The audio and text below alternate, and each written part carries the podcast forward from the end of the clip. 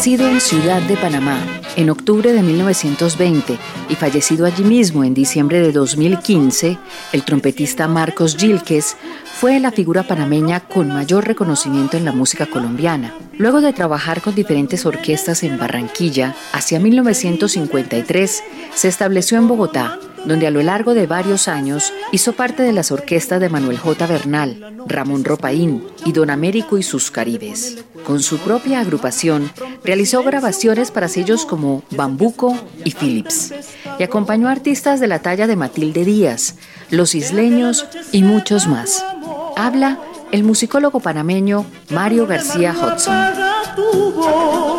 Ya que estamos en eso de mencionar producciones de Marcos Gilken, es oportuno destacar sus largas duraciones al carnaval con los isleños. Instrumentales, Orquesta de Marcos Gilken, volumen 2, música para el año 2000.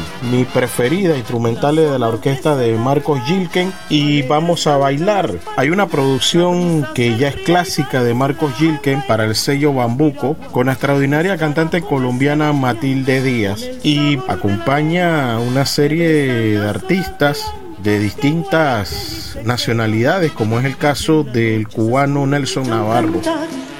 El 5 de octubre se conmemora el centenario del natalicio del trompetista y director de orquesta Marcos Gilques, un panameño hecho para la música en Colombia. Por eso es nuestro artista de la semana. Canta, canta, pescador, tú